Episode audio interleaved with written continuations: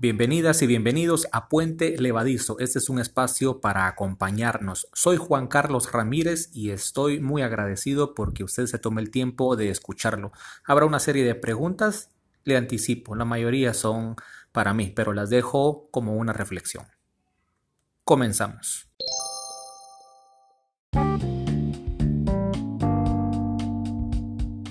Grabar ha sido una experiencia muy agradable y llegarlo a hacer una semana más sin estar contagiado de este virus es algo más, por lo cual agradezco también porque muchas de las personas que están en mi alta estima están sin este, esta manera de estar afectado en la pandemia. Hablo de la casa, de algunos amigos que he visto en sesiones por Zoom, como el caso de toda la banda de la F35 del Fishman.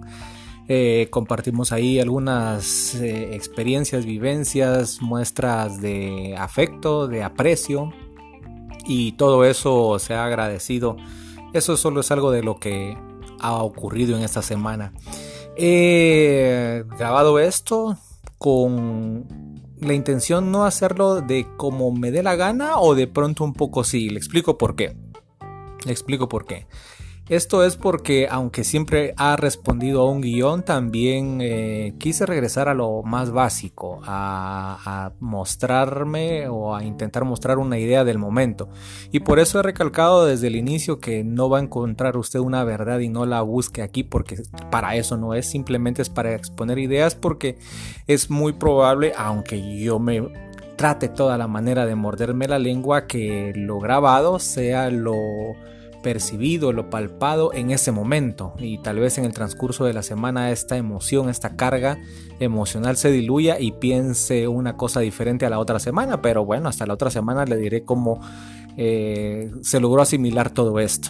Lo cierto del caso es que hay algunos temas de los cuales eh, le quiero compartir, ahí está también algunos por la sugerencia del compadre operador silencioso y pues bueno, cada quien puede tomar sus criterios de lo que a continuación vamos a exponer.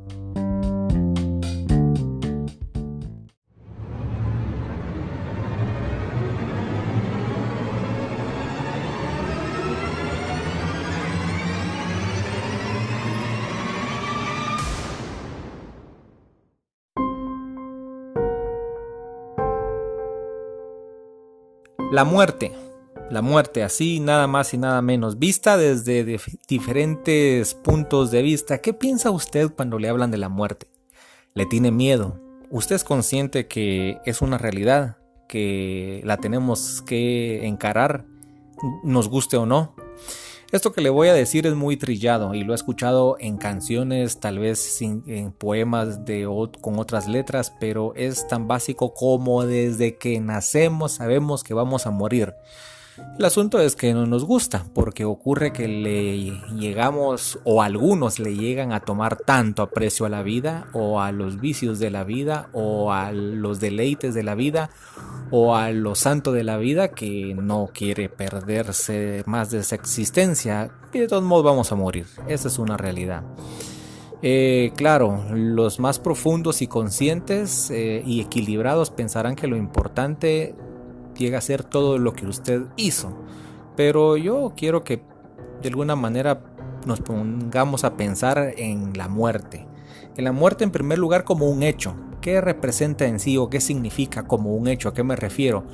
Con eso de que usted va a llegar a dejar de respirar. Yo voy a dejar de respirar.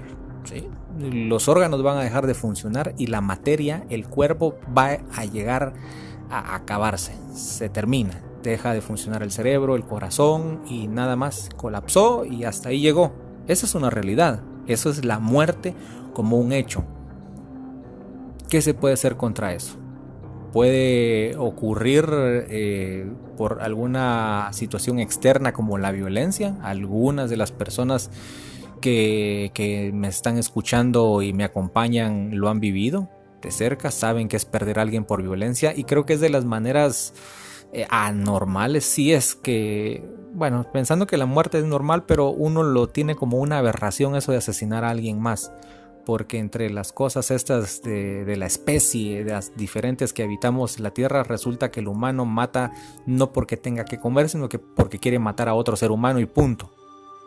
Y eso va contra la naturaleza, pero no contra la naturaleza del humano que mata porque le da la gana y porque puede y porque quiere y tiene los medios y que le importa pero también puede morir por una enfermedad, que si es crónica, si es una cosa degenerativa, le va permitiendo dos cosas, o a usted como portador de la enfermedad ir aceptando, ir dando batalla, pero también saber de que va a ser una realidad y estar ahí a un solo paso de cruzar la puerta o no.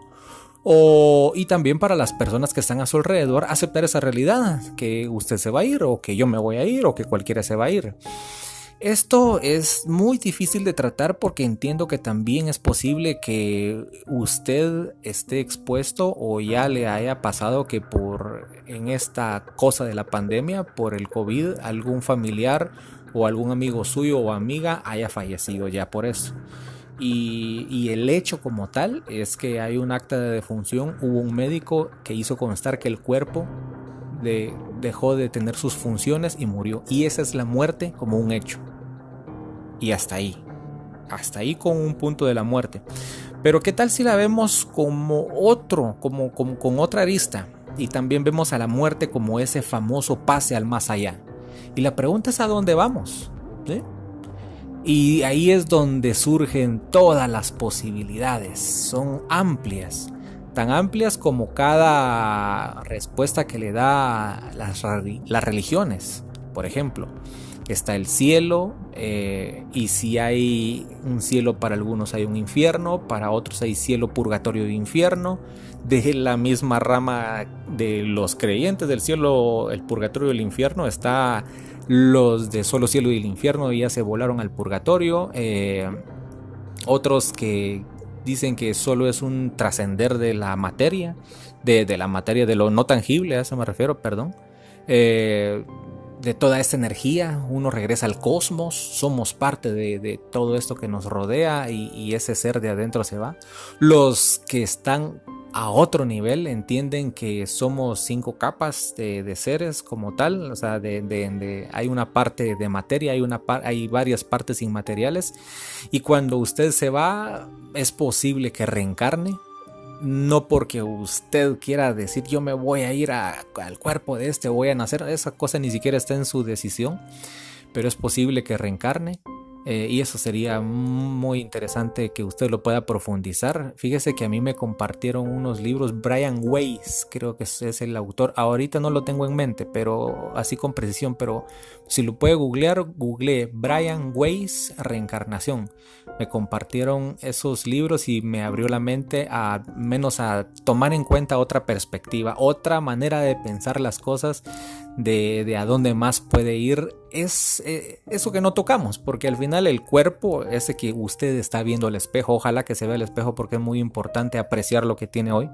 No van a gloriarse, no caer en la vanidad, sino apreciar lo que tiene. Eh, eso se va a quedar aquí. Y, e incluso si va por violencia puede llegar a quedar mutilado. Entonces, pero con lo que no ve, ¿a dónde se va? Y entonces ahí es donde yo le digo, la muerte como el pase al más allá. ¿Y cuál es ese más allá? En función de ese, de ese detalle de a dónde va a ir usted, es que muchos viven. Muchos viven con privaciones, muchos viven egoístamente y otros viven en generosidad y otros viven de buena onda sin joder a nadie. Porque tal vez son conscientes no del lugar exacto, sino de pensar que, que hay algo mejor que esta realidad. Y si no hay otra, porque también hay creen que de verdad otros que no hay otra, que lo que único que existe es eh, ellos eh, y acaban cuando dejan de respirar y es cerrar los ojos e irse a la nada, ni siquiera a un sueño, a nada, pues también es, eh, ahí existe esa posibilidad, porque que y usted dirá, es que yo conozco y sé de los casos que vuelven, ven la luz al final del túnel y alguien ha regresado. Sí, hay explicaciones. Eh, bajo la, idea de la religión de los credos, sabemos que alguien venció a la muerte. y por todo ese andamiaje es que eh, pues se han creado tantas explicaciones, o por lo menos una específica en el caso del cristianismo. Pero no tener esa certeza le hace a algunos también comportarse de otra forma. Pero entonces vamos con ese segundo punto de cómo ver la muerte. La muerte también puede ser vista desde otro punto de vista. La muerte buscada como una salida. Y esto es bien delicado hablarlo. Fíjense que en periodismo eh, a veces era un tema de discusión cuando habían mentes pensantes de cómo reportar y cómo tratar los temas de los suicidios. Porque es, delicado. Eh, uno alguien decía, no es que es una verdad y es un hecho que no podemos ocultar. El problema de una nota periodística, eh, le voy a hablar de algo que de mi gusto es, pero es que hay que buscar un contexto para no hablar solo de un hecho, porque lo que se teme es de que al hablar de un hecho, usted lo que esté dando es un empujoncito a alguien que quiere hacer algo y en este caso es quitarse la vida. Es la muerte como una salida, como una salida a las deudas, a las penas, a esta cosa que le aprieta en el cuello imaginaria y que después lo que hace usted es llegar y ponerse una, una cuerda al cuello real y quitarse la vida. Entonces buscar a la muerte como salida es un tema bastante delicado que creo que eh, un profesional lo debe de tratar y yo no sé usted, pero en algún momento se le cruzan a uno, hablo de mí, se cruza alguna idea de visualizar a la muerte como una salida y que se acabe esto ya. ¿Dónde está el switch? ¿Dónde está el interruptor? ¿Dónde está la palanca? Pero no es así de fácil a veces. Y tal vez sí. Y tal vez debes de tomar una decisión. Pero es delicado. Y, pero digamos que solo lo voy a mencionar como la muerte como una, como una salida. Y también está la muerte con otras dos aristas. La deseada hacia alguien más. Y esto es por venganza. ¿Sí? Que no es necesariamente lo mismo por un proceso judicial donde se aplique la pena de muerte. Hablo del deseo de que usted le dan ganas de matar a alguien. Usted dirá, no, yo no soy tan salvaje como para hacerlo. ¿Ha tenido una pistola o algo para matar? ¿Por qué no mata usted a alguien? A ver, la cosa más sencilla, ¿por qué usted no mata a alguien? Bueno, porque en, uno de los diez mandamientos está no matarás, porque arruinaría el resto de mi vida, mi familia. Bueno, existen las personas que tienen un arrebato, van manejando, van a pie, y si tuvieran, todos tuviéramos una pistola como esa caricatura del viejo oeste, anduviera habiendo muertos por todos lados. ¿Sí? ¿Por qué no mata a alguien? ¿O acaso sí está matando a alguien con su manera de ser? Tal vez yo mismo lo estoy haciendo o uno mismo se está matando de a porciones, de a poquitos, de a onzas, de a gramos, de a mililitros. Ya me salió lo de la cocina. Pues vaya, ahí está esa manera de ver la muerte, deseársela a alguien más. Que se muera porque hizo esto y el otro. ¿Y usted quién es para desearlo? Bueno, ¿a usted le hicieron el mal? Tal vez por eso, tal vez por eso usted se siente en la libertad de deseárselo a alguien porque, porque siente que eh, es lo justo. También está la muerte, esta la voy a mencionar como política, porque tiene que ver en ocasiones con el manejo supuesto de la justicia, pero la justicia es en apariencia la aplicación de las leyes y las leyes vienen, deberían de ser el como ese reglamento hecho por personas para que nos llevemos mejor y todas esas cosas, la verdad que terminan diluyéndose con la politiquería.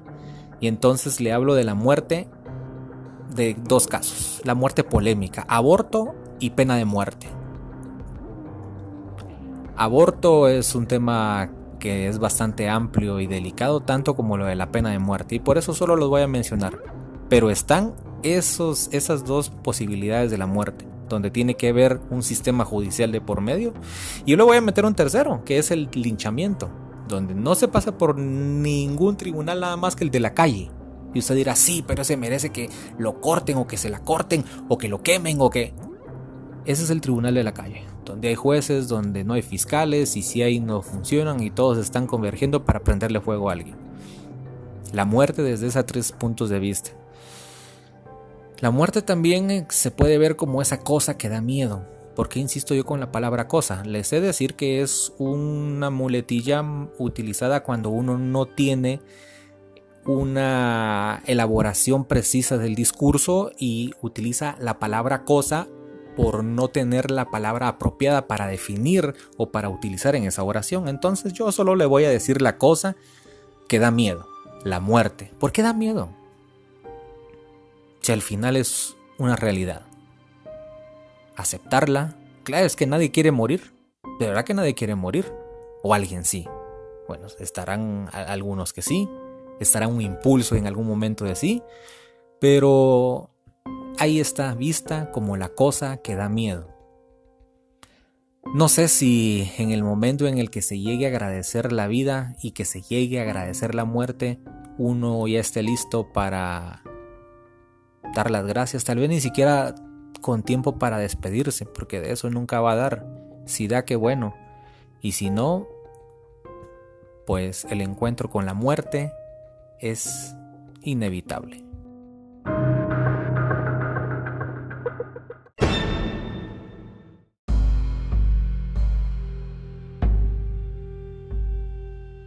No me gusta caer en lugares comunes, tal vez por arrogancia o por ego, pero la verdad es que como no soy erudito, termino cayendo en esos sitios. Eh, si hablo de la muerte, tengo que hablar de la vida. Pareciera que la vida en general, la existencia, que la existencia lleva vida y muerte. La existencia pareciera que es una cosa de dicotomías, o sea, de, solo dos cosas, de polaridades. Bueno, malo, vida, muerte, blanco y negro, dulce, salado eh, bueno, con los sabores hay variedad. Eh, caliente, frío, eh, no sé. A eso me refiero con un lugar común. Pareciera de que hay que falta de idea, pero es que así es la existencia. ¿Y qué más? Bueno, ya le hablé de la muerte, hablemos de la vida también.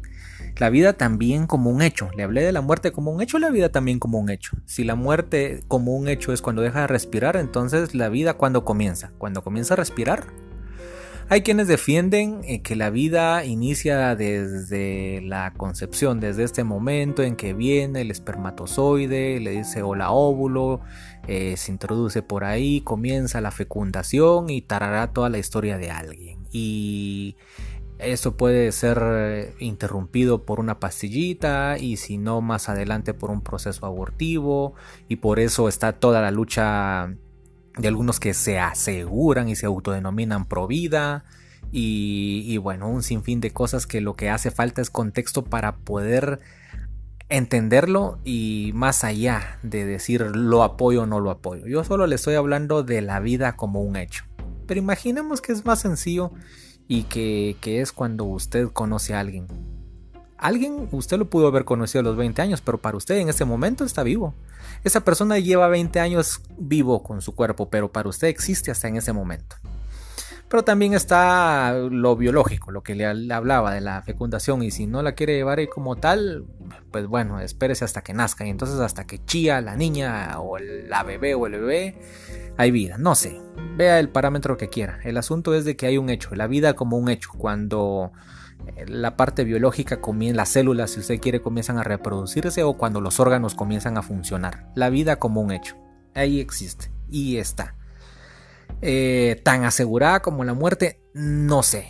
Y eso para asegurar que una vida esté asegurada. Eh, o sea, me refiero a que para pensar o aceptar esa realidad que una vida tenga que existir sí o sí, se requiere de un conocimiento mayor, creo yo. Por eso la, más grande de las certezas es la muerte, porque con la vida alguien dirá es que estaba predestinado a, nacer, no sé. A veces por consuelo creo yo que uno se dice muchas cosas. Eh, yo mismo me lo he dicho, sí, seguramente por eso tenía que venir el bebé. O sea, a ver, no sé. Eh, o tal vez sí, y por eso estamos usted haciendo lo que está haciendo en este momento, manejando, escuchando o diciendo ya no quiero oír más y lo quita y yo hablando y llegando al punto en que ya no quiero más y ya no quiero hablar. No sé, pero creo que lo más certero de la muerte, pero sigamos hablando de la vida. Y entonces cuando se vive, eh, cuando se llega a un tope de no querer vivir algo convencional o en automático, en ocasiones usted se encuentra con un conflicto de decir a qué vine. Y a eso muchos le llaman el famoso propósito. Eso es bien amplio y cada quien le va a dar eh, su punto de vista. A mí me gustó algo que escuché de un, de un maestro hindú, no sé si es maestro gurú como se les dice, eh, él hablaba del propósito desde el punto de vista de no pensar en que, un, que el propósito significa, ah, es que yo voy a ser alcalde, presidente, diputado, eh, dueño de la colonia o padre de tres hijos, eh, mecánico. No pasa por ahí el propósito. El propósito es una cosa de cada segundo y mi propósito es respirar y mi propósito es ser feliz en este momento y mi propósito es eh, no dejarme hundir en el pantano de los pensamientos y, vivir. Ese es el propósito. Y en función de esas libertades que va construyendo, pero en ese nivel, no solo de pasadita, como yo se lo acabo de decir, bajo la profundidad de esos pensamientos de, de esta persona que le hablo, se puede entender el propósito de otra manera. Cuando hablo de propósito me recuerdo esa película de un perrito, el propósito de mi vida o algo así. Ocurre que don perro reencarna en varios perros para cuidar a su amo o para cuidar a esta persona que conoció de niño y se lo encuentra allá de adulto y hasta segunda parte hay y pareciera que ese es el propósito de los perros y algo como la reencarnación pero perruna. Pero el propósito humano, ¿cuál podría ser? Algunos creen que el propósito es que se viene con un propósito y por eso hay que venir a lucharlo. No sé, creo que también requiere un tiempo aparte y que usted vaya, si usted quiere hacerlo, con profesionales que vengan y que le den alguna luz. Creo que hay cosas que no es que usted no pueda resolver solo si usted es feliz y no hace falta que se cuestione la vida y así puede vivir en automático hasta los 60, 70 años, hágalo. Y está bien. Y si usted quiere profundizar, ah, yo creo que es mejor siempre tener una guía. Sin importar si usted lo va a hacer con gente que piensa en lo existencial sin lo religioso o si lo quiere encontrar en lo religioso, siempre va a ser mejor encontrar una guía.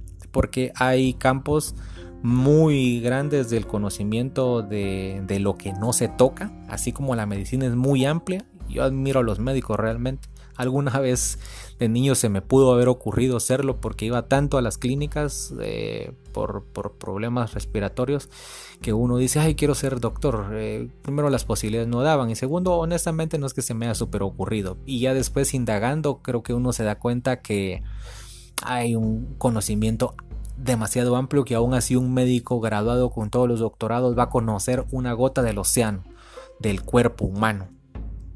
Imagínese usted el cuerpo humano que tiene un límite, ¿sí? que tiene un principio y un fin. Imagínese lo que no se toca es muy amplio y entonces creo que por eso es importante buscar una guía bajo cualquiera de los espectros de las líneas que usted quiere encontrar para conocer eso de los famosos propósitos de la vida. Y si tal vez es más sencillo como disfrutar, usted disfruta en el día y sabe que sus cinco sentidos han sido impactados. Yo como aprecio eso en muchas eh, en muchos momentos, desde un algo como de intimidad con alguien, por ejemplo, hasta salir a la calle eh, por una pasar por un restaurante o un lugar donde están eh, haciendo la tostaduría de café. Eh, porque usted puede impactar los sentidos, el olfato, el gusto, el tacto, la vista, el oído. Si usted logra impactar los cinco sentidos o impactárselos a alguien, créame que eso es un deleite y se agradece. Tal vez es solo eso. Tal vez la vida es solo eso. Por eso es, eh, de, es de gran golpe escuchar.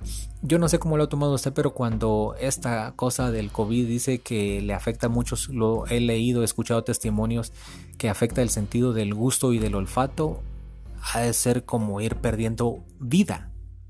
Dos de los cinco sentidos con los cuales usted percibe o sea, esas cosas que sirven para palpar la realidad que se toca, que le envían señales al cerebro, no le están enviando las señales al cerebro porque la nariz de seguir percibiendo, o sea, eso que se llama llega como olor microscópico, llega, lo que uno está mandando la señal por algo que se nubla, que se tuerce ahí, no sé cómo funciona esa parte del cuerpo. Pero qué terrible, o sea, dos de los cinco sentidos están quedándose anulados de manera temporal por el COVID. Y entonces la vida podrá ser solo eso. Podrá ser... Y si es así, hay varias maneras de vivirla entonces. Porque pueden entregarse usted al hedonismo, a los placeres, a lo rico.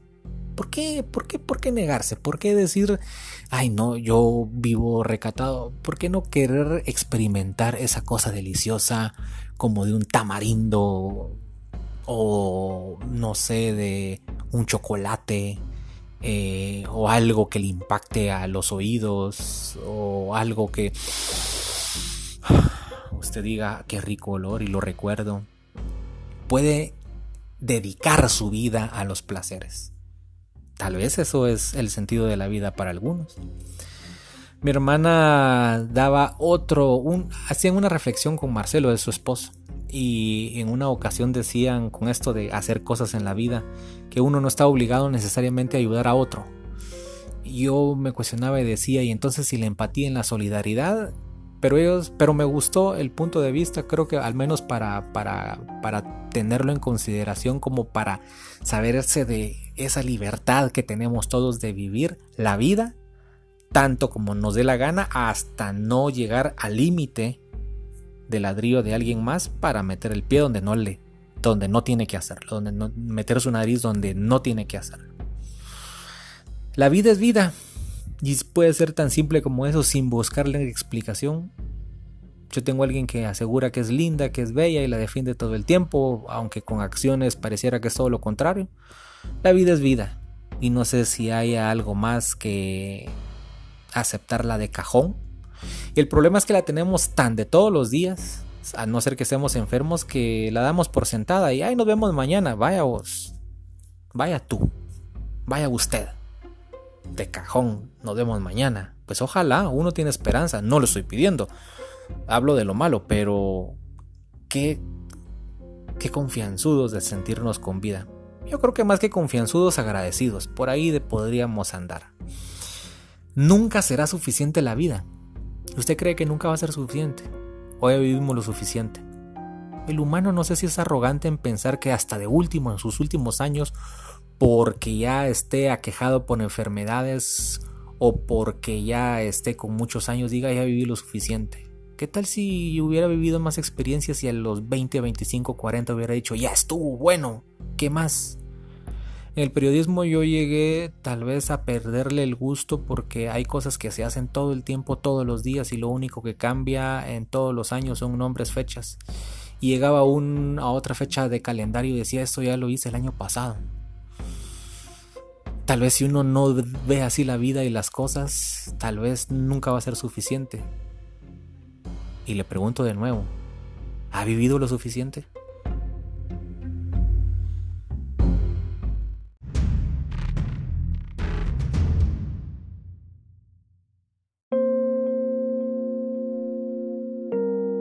De pronto gozo de la suerte de que se escuche algo del sonido ambiente de aquí a la par. Venden tortillas. ahorita no, en el, a esta hora no. Pero siempre hay un proceso de que no sé si aquí cercano lavan el, maíz o hacen algún proceso. Hay una máquina, se hace un ruido, el agua que pareciera que se escurre por una tubería hacia un desagüe y otra de una toma cae hacia un recipiente y en fin, solo me queda imaginar porque no sé cómo es ese sistema que hace cierta bulla en algún momento en horas cuando yo no lo necesito. Y no lo digo por este momento, no, no es la queja en este momento, sino que cuando quiero o, anhelo un poco de silencio me sale ese ruido, que ese ruido es una cosa material que hace y que tiene humedecer la pared. Pero bueno, ¿cuál es nuestra droga? Y usted dirá, yo disculpe, soy sano, mi cuerpecito nunca se ha metido droga. Y yo le pregunto, ¿cuál es nuestra droga? No piensa en una droga que se inyecta. Yo traigo el tema de la droga porque recién vi un documental y me impactó mucho lo de la heroína. Es muy invasiva. No es que la marihuana y la cocaína no, pero una la aspira, la otra la, inhala, la fuma. Eh, la heroína es bastante invasiva porque se la tiene que inyectar, al menos la de uso convencional. Eh, los, en esos documentales explican el impacto que tiene, pum, va al cerebro, le activa todos algunos neurotransmisores opioides y que la dopamina y que usted se siente bien y que por eso uno se vuelve adicto. Eh, en ocasiones puede ser una cosa tan sencilla con el alcohol y usted dirá, no, yo dos, tres, cuatro chelas y no soy adicto. O sea, pues una borrachera y ya solo eso es tener problemas con el alcohol. Que yo no lo quiero aceptar, hablo de ello, es otra cosa, yo sí lo acepto. Y por eso trato la manera de, bueno, igual yo creo que si tuviera dinero estuviera borracho o no todo el tiempo, no todo el tiempo porque ya mi hígado ya no está para esas cosas. El asunto es, ¿cuál es nuestra droga?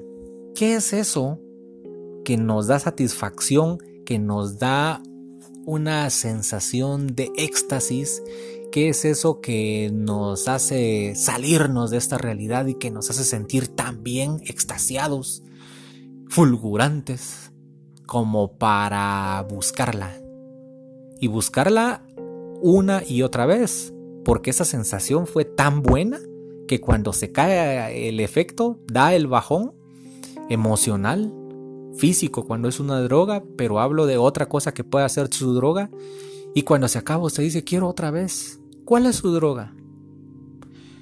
Yo he, eh, inspeccionado, hecho ese viaje y creo que podría ser una droga, mm, no sé, pensar demasiado las cosas o mantenerme o mantener ese, ese bloqueo, esa barrera de, decir la, cara enojada o, tener o crear eso, eso de, decir aquí yo tengo que controlar eso, haciendo algo, barriendo, trapeando, eh, coordinando, haciendo una docencia, no sé, uno, eso puede ser la droga. Hablar en público puede ser mi droga. Yo en este momento posiblemente lo que estoy haciendo con usted al estar compartiendo este podcast, el puente levadizo sea estarme inyectando, estar sintiendo ese momento que necesito. Y por eso regreso semana por semana. Con eso me estoy drogando. ¿Con qué se droga usted? Lo mejor sería que usted no se drogue. ¿Sí? Y que viva la vida con eso sin necesidad de tener algo externo. Algo externo que pueda ser una codependencia, la droga puede ser una codependencia. O la codependencia puede ser una droga, con la idea más clara. Usted necesita estarle echando porras a alguien, usted necesita estar rescatando gente, o usted necesita que le estén dando, pegando, emocional o físicamente. Y eso crea una, una situación incluso de esclavitud. Y otra vez con el lugar común de, de de polaridades, si hay esclavitud, entonces uno se pregunta, ¿y la libertad? Entonces un drogadicto no es libre. El drogadicto dice, yo soy libre de comprar lo que sea, me inyecto, pero ya es esclavo. Y no me estoy refiriendo a los drogadictos que consumen sustancias, hablo de los drogadictos emocionales, de los que tenemos alguna situación X, que seguramente es porque no hay algo no resuelto. Fíjese que en este documental que miraba había una, hay una organización que se dedica a ayudar a las personas para que salgan del consumo de la heroína, pero pareciera que hicieran lo contrario y esta es su estrategia. Eh, para como se tienen que utilizar jeringas eh, y evitar, ellos se dieron cuenta de que muchos, 4 de cada 10 tenían VIH eh, por el uso de jeringas compartidas, entonces ellos como organización les proveen nuevas. Claro, usted dirá en qué cabeza cabe que les den jeringas y ellos las usan para drogarse. Se las dan nuevas para que no se contagien de otra cosa. Y mientras se las dan, obviamente les dan una charla. Porque muchas veces el drogado o la persona que tiene esas eh, carencias emocionales o esa manera que todavía no ordenada de, ver cómo es la cosa, eh, lo que necesita es un acompañamiento, canalizar. Y entonces ellos están ahí Incluso lo que hicieron fue sacarlos y, los llevan como un cementerio y ese es el lugar común para irse a drogar porque son rechazados en sus casas, porque si los mira la policía los captura, en fin, ese es un sitio donde todos saben que el que llega ahí va a llegar a drogarse y por eso ellos llegan y los llegan a brindarles algún tipo de asistencia acompañamiento emocional, hacerles sentir que no están solos. Y de pronto alguno, después de recibir jeringas y después de recibir ayuda, pues como que va pensando la cosa y algunos se han salido y para ellos esa es una victoria. ¿Cuál es nuestra droga? ¿Y si estar drogado es la libertad? ¿Y si así es como quiero estar? Fíjese que también haría falta pensar Yo estoy limpio, dirá usted, claro, porque nunca ha experimentado un exceso. O, no hace falta experimentar un exceso para saber que uno está limpio. ¿Cómo saber que usted está limpio porque nunca ha tomado una droga? Bueno, sí, tiene mucho sentido. Yo nunca me he alcoholizado eh, y yo le digo una cosa, no necesita irse a alcoholizar para, para mantenerse limpio, pero si está limpio por completo, la, y lo felicito, porque eso significaría que ha logrado mantener un equilibrio siendo consciente o inconsciente, pero lo ha mantenido, y eso es lo que la tiene a flote, o lo tiene a flote, limpio. ¿Qué es eso?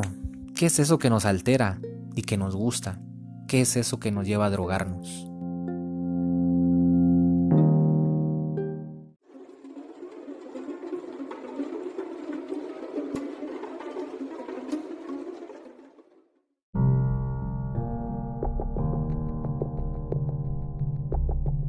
Los demonios. En la familia hay una historia. Eh, el pariente se llama Rolando y dicen que tuvo una adicción con el alcohol al punto de llegar así como se dice comúnmente eh, de los que quedan en la calle, charas. Eh, tenía ese serio problema, pero tenía una gran habilidad de ser un, gran pintor, un artista plástico no reconocido, pero de los familiares que le conocían eh, dicen de que era un privilegiado. Eh, la cosa es de que se desapareció, nadie ha sabido o ha vuelto a saber de él y eso ya pasaron muchos años, muchos años. Lo menciono todavía ligado al tema de lo de la... Tal vez lo de la droga. ¿Cuál era el demonio de él? ¿El mismo? ¿No hay más? Muchas veces en, los chistes esos de relaciones de parejas dicen eh, aguas que se va a enojar el demonio. Y por lo regular los hombres dicen que el demonio es la mujer y las mujeres dirán que el demonio es el hombre. Lo lamento, pero el demonio es en el espejo. Sí o no, no sé. Al menos me gusta creer eso.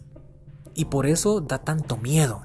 No como los monstruos de Monster Inc., esos de a colores y bonitos y con ojitos y con colmillos y garras asesinas. No, esos demonios de los que yo le hablo de pronto dan más miedo porque es uno mismo. Verse al espejo en la carne es una cosa e intentar verse al espejo en el adentro es otra. Y sabe que puede encontrar uno a veces la resistencia de no querer ver en el espejo interior eh, por no querer toparse con cosas por miedo o por vergüenza. ¿Cómo puede ser eso? Usted se luce en el espejo, tiene una lonjita, se ha desnudado y verse desnuda o desnudo por completo en el espejo. Ay, no, qué vergüenza. Ay, no, lo que se pierde, le digo yo. ¿Cómo va a ver usted a alguien más sin ropa si usted no se ha visto? ¿Se conoce todos sus lunares? ¿Se conoce todas sus estrías? ¿Se conoce todas sus lonjas? ¿Se conoce su perfección? ¿Ya se aceptó? Que al final es lo más importante. Y eso con la carne. Yo creo que lo más complicado porque quiere guía es ver mm, vernos cómo, cómo es lo que no podemos ver. Hablo del interior. A veces eh, no es agradable porque es voltear a ver las cosas que uno ha hecho no para vivir con la eterna piedra de estarla cargando de la culpa, sino de esas cosas que usted diría, nah, él no es capaz de hacerlo, sí, lo hago y ya lo hice. Y eso da vergüenza verlo. O en los miedos, ¿sí? no a los payasos o a los perros como en mi caso. Pero hay miedos y hay cosas que uno no quiere ver en el espejo. Nosotros somos los demonios. Es que son terribles, es que es demasiado. ¿Y si nosotros fuéramos? Hay una película de hace mucho tiempo que se llama Los Otros. Y eso de los otros eran como apariciones y al final los fantasmitas no se dan cuenta que todos eran fantasmas, ¿verdad? El cuento es que entre las cosas que más miedo da al humano porque se le olvida a veces es la imperfección.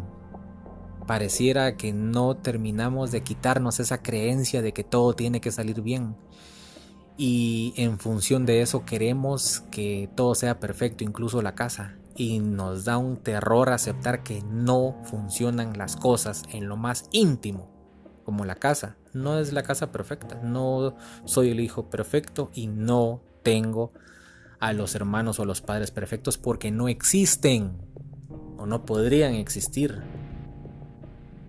Lo que puede hacer uno es mejorar conductas, tal vez, y en el día a día cuesta y es desagradable, sí, y no quiero voltear a ver eso, se lo digo yo, no lo quiero voltear a ver y ese es el demonio, porque no me agrada. Y lo evado. Y entonces, y lo evado, y, lo evado de una manera en la cual ya sale la, clásica, esta es otra clásica de Juan Carlitos, el empurramiento, el entrompamiento, el ponerse malacate, el verse bravucó. Esa es una coraza, una coraza por no saber administrar emociones que pueden ser miedo, que pueden ser eh, tristeza, no necesariamente es enojo. Muchos me decían, es que usted solo vive enojado, pues de pronto lo que todo el tiempo viviera triste, pero la única manera en lugar de ponerme con la boquita hacia abajo como si fuera una U al revés, es eh, poner cara de empurramiento, es más fácil. Claro, hay cosas que tengo que solucionar, que nadie más tiene la culpa que yo. Esos son los demonios que no dan gusto voltear a ver. Y por eso pienso que puede ser que existe la posibilidad que nosotros seamos nuestros propios demonios, creamos esos círculos, inventamos esos laberintos como aquellos jardines de la película El Resplandor. Laberintos en los cuales podríamos salir o no. Y nos metemos en esas cosas una y otra vez, una y otra vez, una y otra vez, una y otra vez. Hasta que aprendamos o no. Tal vez nunca vamos a aprender. Y por eso el cachudo somos nosotros.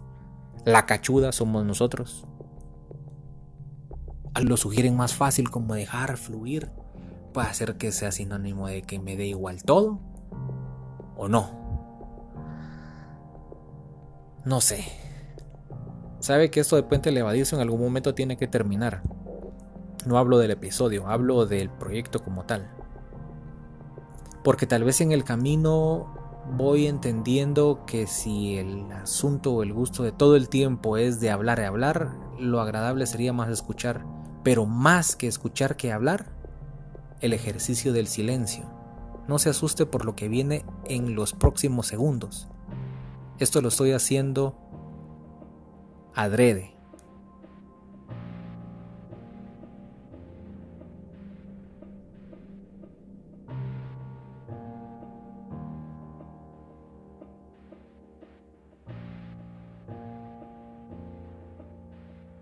y le pudieron haber parecido eternos. Fueron tan solo 15 segundos de silencio o de cualquier ruido que usted haya escuchado. Fueron 15 segundos. Aquí los estaba viendo más, segundo más, un segundo menos. En la radio, una vez que intenté hacer el ejercicio como de 30 segundos, Radio Nacional quedándose en silencio 30 segundos. Son de las gracias que uno puede hacer, se atreve a hacer. ¿Por qué? Porque a veces creo que es más valioso el silencio, no decir nada, morderse la lengua. Si no tiene nada que aportar lo que diga, suma mucho más quedándose calladito o calladita.